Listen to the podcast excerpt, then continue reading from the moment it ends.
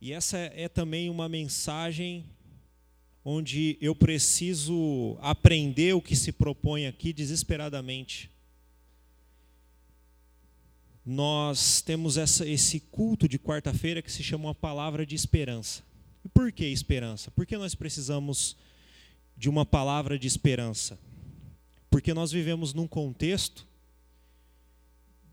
desesperançado, se é que essa palavra existe. Nós vivemos num contexto onde nós temos medo. Nós temos medo da violência, nós temos medo de perder o emprego, nós temos medo de ficar doentes, de das pessoas que a gente ama fiquem doentes. Nós temos ansiedade, nós tem coisa que a gente quer para amanhã, tem coisa que a gente quer que seja rápido. Nós muitas vezes diante desses sentimentos de medo de ansiedade, a gente fica sem energia. A gente fica desanimado, não dá força, não dá ânimo para fazer muitas coisas. Nesse contexto também, a gente vive numa realidade de falta de satisfação. Tem dias que a gente não está satisfeito, tem dias que a gente não está feliz, parece que tudo que a gente tem não é suficiente.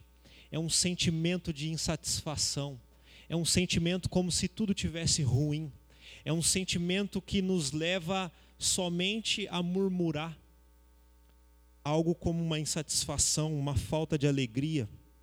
E infelizmente isso leva, nos tenta e nos leva à idolatria. A idolatria no sentido de que nós estamos dispostos a fazer coisas erradas no emprego para manter o emprego, porque nós acreditamos que é o emprego que provei e não o Senhor. Nos faz manter relacionamentos com pessoas que nós deveríamos ser mais é, é, mais luz, mais sal, mas por medo de chatear, por medo de perder aquele relacionamento, a gente é, é não se posiciona.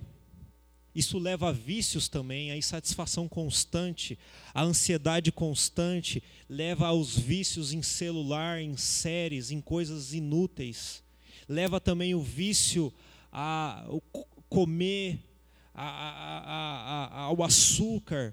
Já se fala que tem muitas pessoas que é como o açúcar é como cigarro. Sempre que tem ansiedade, deseja um doce, algo assim. E esse contexto todo de pecado, toda essa realidade, ela é uma realidade no mundo, mas ela é uma realidade também que luta contra o cristão, contra o crente. Mas a palavra do Senhor, ela nos ensina, ela nos dá ferramenta, ela, ela nos ensina a lidar com isso. Por isso eu quero convidar você a abrir, a ler comigo no Salmo 103, o verso 1 ao 5, que diz o seguinte: o salmista diz: Bendiga ao Senhor a minha alma Bendiga ao Senhor todo o meu ser. Bendiga ao Senhor a minha alma, não esqueça de nenhuma de suas bênçãos. É Ele que perdoa todos os seus pecados e cura todas as suas doenças, que resgata a sua vida da sepultura e o coroa de bondade e compaixão, que enche de bens a sua existência, de modo que sua juventude se renova como águia, como a águia. Irmãos, esse texto é muito profundo. Nós vamos meditar nele daqui a pouco, mas para a gente entender o que o salmista está fazendo, nós estamos vendo um homem orando diante de Deus, mas falando consigo mesmo, exortando a si mesmo, falando para si mesmo: bendiga minha alma, ele está falando para ele mesmo. Ele, ele diz: Minha alma, meu interior, meu coração, adore ao Senhor. Veja, irmãos, eu quero argumentar brevemente que tudo isso que eu mencionei de medo, ansiedade, falta de energia, falta de satisfação, ela tem uma fonte. E essa fonte não é apenas o diabo. O diabo também é uma dessas fontes, mas não é apenas o diabo. uma das fontes de todo esse mal é nosso próprio coração. Do nosso coração brota muito disso. No Salmo 51, verso 5, o salmista diz: Sei que sou pecador desde que nasci, desde que me concebeu minha mãe. Depois que houve a queda no Éden, a nossa natureza, ela nasce em pecado. Ela nasce distante do Senhor.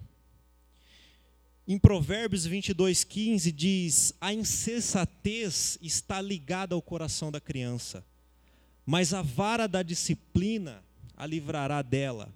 Isso se os avós não atrapalharem, né? Misericórdia. Mas vamos orar por esses avós. Mas a insensatez, essa natureza pecaminosa está ligada ao coração da criança.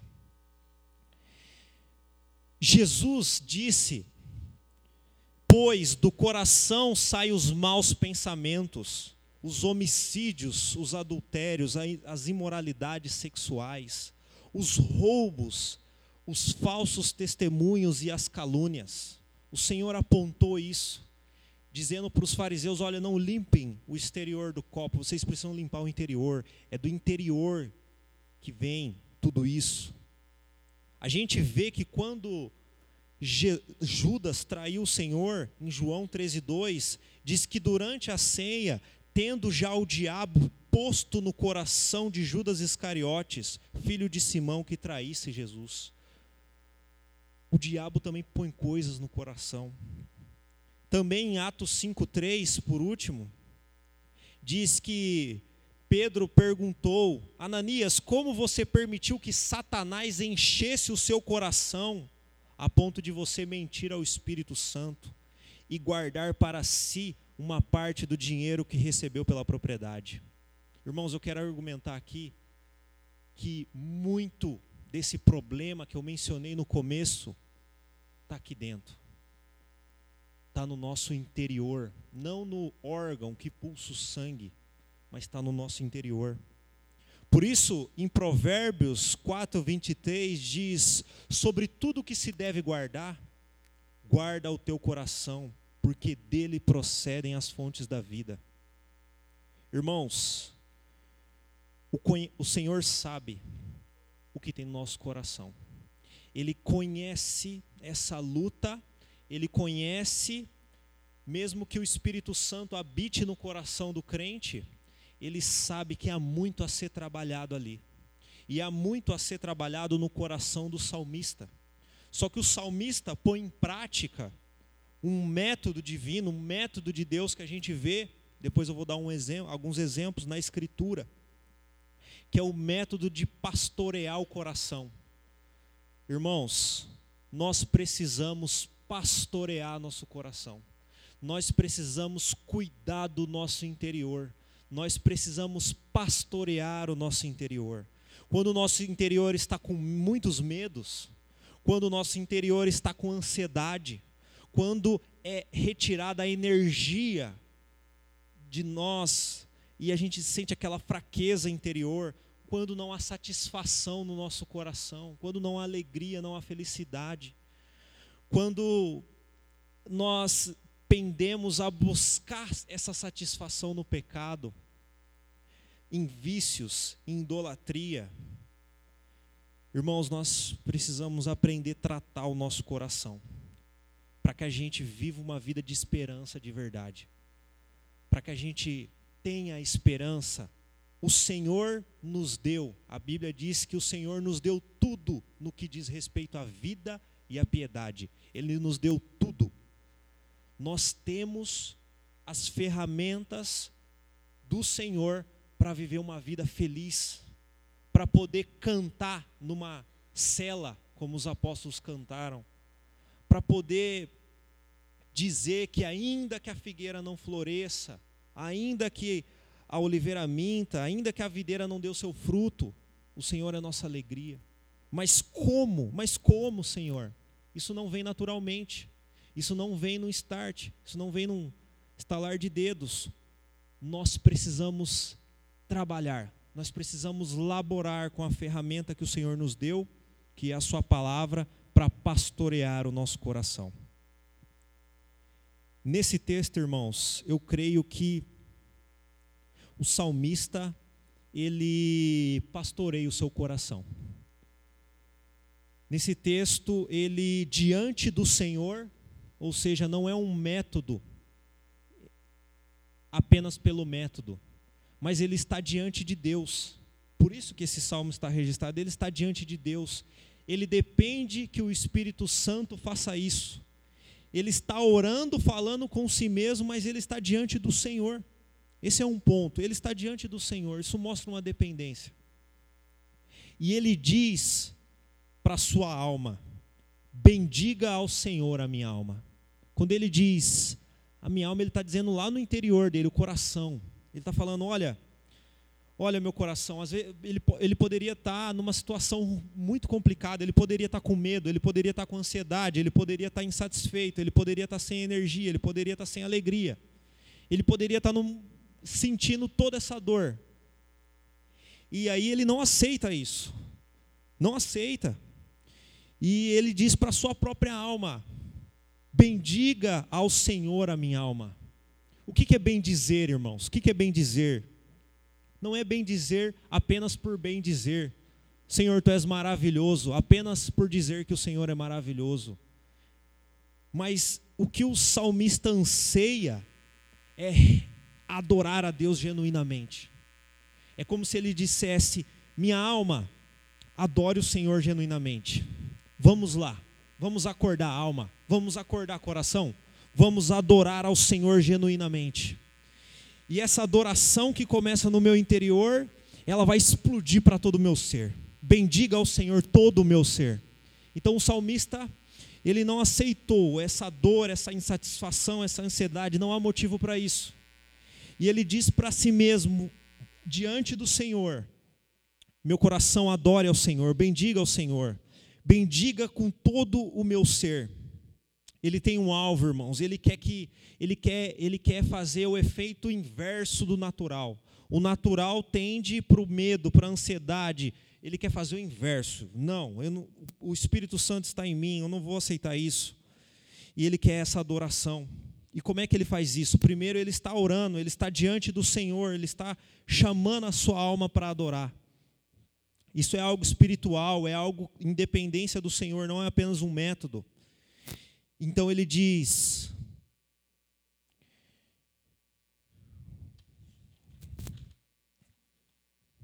Deixa eu ler na NVI. Bendiga ao Senhor a minha alma, bendiga ao Senhor todo o meu ser, bendiga ao Senhor a minha alma, não esqueça de nenhum só, de nenhuma de suas bênçãos. NVI, não esqueça de nenhuma de suas bênçãos. Almeida, Almeida diz: "E não te esqueças de nenhum de seus benefícios". Irmãos, esse é o exercício. Ele começa a se lembrar. Não. Por que eu estou insatisfeito? Porque eu estou insatisfeito. Foi o Senhor quem me deu o meu emprego, foi o Senhor quem me deu a minha família, foi o Senhor quem me dá o ar que está aqui respirando, foi o Senhor quem me deu vida, foi o Senhor quem me proveu todas as coisas, foi o Senhor quem me proveu entendimento, e eu ainda não cheguei na maior de todas as bênçãos, ainda não cheguei nela. Mas não se esqueça, nós tendemos a esquecer, irmãos. Isso é algo que nós vemos na Escritura. O, Deus tirou o povo do Egito, o povo ali. Quando você lê o Antigo Testamento, você tem um só sentimento: será que eles esqueceram? Será que eles esqueceram? Nós tendemos a esquecer e Deus nos chama adiante dele a nos lembrar.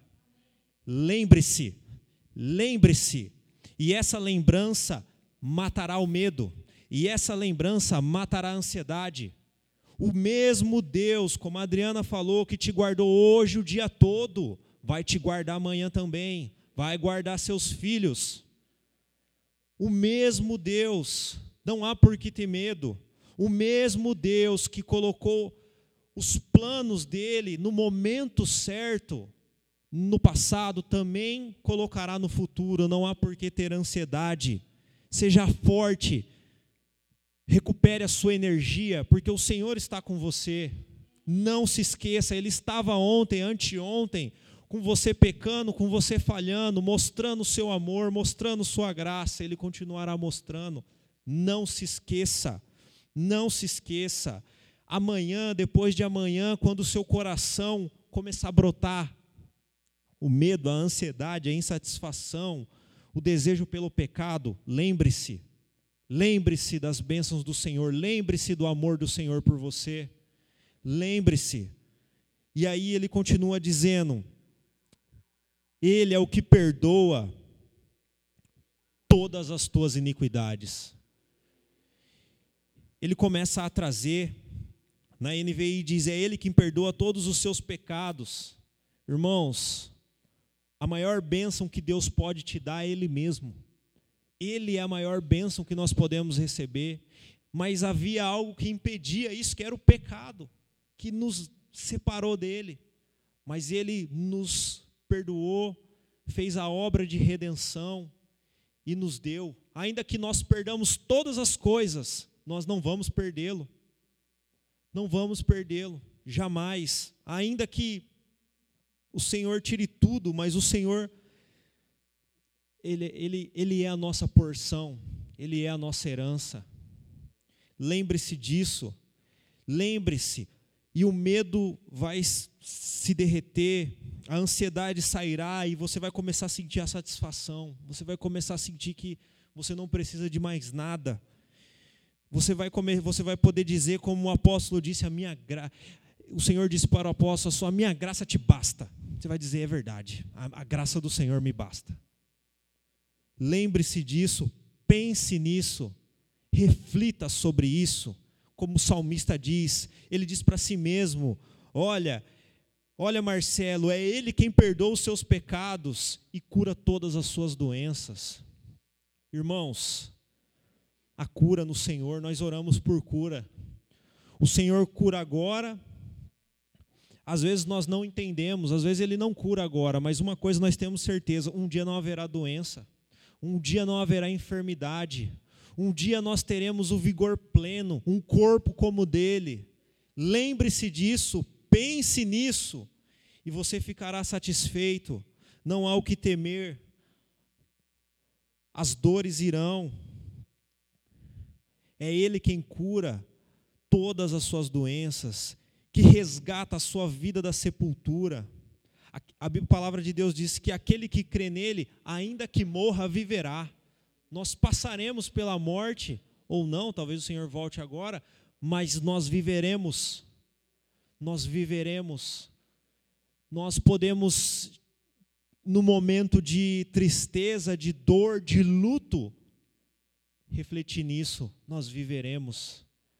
Nós estaremos eternamente com o Senhor, cumprindo o seu propósito, vivendo para a sua glória. E que enche de bens, e que resgata a sua vida da sepultura e o coroa de bondade e compaixão. Irmão, você já parou para pensar como você é privilegiado? É privilegiado.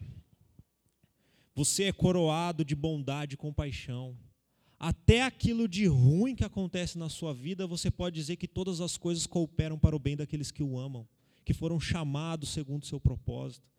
Você é privilegiado. Todo sofrimento que, que você possa passar, a palavra de Deus diz que o, o, o sofrimento ele, ele, ele, molda a nossa fé, ele purifica a nossa fé, como uma fornalha purifica a prata, purifica o ouro nós somos extremamente privilegiados. Nós podemos pensar nisso no momento de insatisfação, de ansiedade, de medo, de tristeza. Ó oh, Senhor, como eu sou privilegiado, porque eu sei que mesmo que eu sofra, eu sou coroado de bondade e compaixão. Mesmo que eu erre, o Senhor me coroa de bondade e compaixão. Eu posso ver o teu amor. Esse, essa angústia, essa tristeza não será para sempre. Que enche de bens a sua existência irmãos, a palavra de Deus diz que eu já fui jovem e hoje sou velho e nunca vi o justo desamparado, nem seu filho mendigar o pão. Irmãos, eu, eu fico. O, a gente teve um curso do Sebrae aqui e o, o professor falou que ele dá curso nos presídios. O Pedro, que trabalha com dependentes e codependentes, já falou para mim diversas vezes do, do, da oportunidade que os dependentes têm de ter uma clínica, de ir para uma clínica. Às vezes eles fogem disso. Mas sabe o que eu vejo em tudo isso, irmãos? Eu vejo graça sobre graça. Eu vejo graça, independente da situação que a pessoa esteja. Se você encostar do lado e perguntar se não apareceu oportunidades, eu duvido que não tenha aparecido. Nós oramos, é, é, é mais do que uma questão de oportunidade. Né? A gente tem todo um contexto. Mas em tudo isso a gente vê uma, numa terra, no mundo, a, bondade de Deus sendo alcançada em várias esferas. É difícil. Você, eu não, até hoje eu não encontrei uma pessoa que não teve nenhuma oportunidade. Sabe? É, é graça. A existência é graça, é graça. Mas o homem, o ser humano, persiste no erro, persiste mas é um Deus de graça, um Deus de misericórdia, que enche de bens e a, a existência do homem. Então, irmãos, o salmista, nesse momento, ele já dá o resultado de tudo isso. Já dá o resultado dessa reflexão, já dá o resultado desse exercício. Ele diz: de modo que a sua juventude se renova como a águia. É isso que nos dá vigor, é isso que nos dá força. Eu preciso muito disso. Às vezes a Priscila fala: você está meio louco hoje. Você está louco? O que está acontecendo? Você está louco, né? Trabalhando e às vezes a gente chega às sete horas, parece que passou um trator em cima da gente. Mas se a gente meditar no Senhor, irmãos, a nossa energia a nossa juventude se renova como a águia. Por isso que a gente vê uns caras que é fora do normal, né? Eu tenho. A, a, a, eu vou falar o pastor Ricardo Costa porque ele é mais velho. Mas aquele pastor Ricardo Costa, ele é, irmãos, acho que o cara tem uns 60 anos. Parece que é um. Parece que tá cheio. Toda vez que eu vejo ele, está cheio de energia. Prega, tal, assim. Parece que. Falei, esse cara não cansa, esse senhor. Né? Mas a gente vê isso, né? A gente vê isso. Pessoas que têm essa energia, que têm essa coisa, isso que vem de Deus. Se a gente tivesse tempo, a gente poderia continuar meditando em todo esse salmo e, e, e, e vendo. Né? É impressionante, quero só dar um exemplo, que Jeremias, que foi um profeta, Jeremias, quando ele escreveu Lamentações, Jeremias, ele foi aquele homem que teve o coração moído, que viu aquela cidade, aquele povo que ele amava, ele pregou para aquele povo, aquele povo não se arrependeu e Deus trouxe juízo sobre aquele povo. E ele foi consagrado na tristeza de ver tudo aquilo. Mas é impressionante como chega em Lamentações e Jeremias faz exatamente esse exercício. Ele diz: eu quero trazer à memória aquilo que me dá esperança. Nossa, irmãos, é, o Senhor já nos deu a Sua palavra que nos fortalece em todo momento. E nos deu exemplos de homens que viveram isso, que lidaram, que fizeram isso, que colocaram, que disseram a palavra ao seu próprio coração, a palavra que é viva e eficaz, para que eles tivessem força e energia. Que o Senhor nos conceda isso, irmãos. Nesse momento eu quero te convidar a aplicar isso em oração. Que você, diante do Senhor, diga a sua alma que adore ao Senhor e que, no nome de Jesus, toda tristeza, toda ansiedade, toda angústia vá para longe. Vamos orar. Quero convidá-los a ficar de pé para que oremos. Após a oração, nós iremos adorar o Senhor com músicas. Senhor,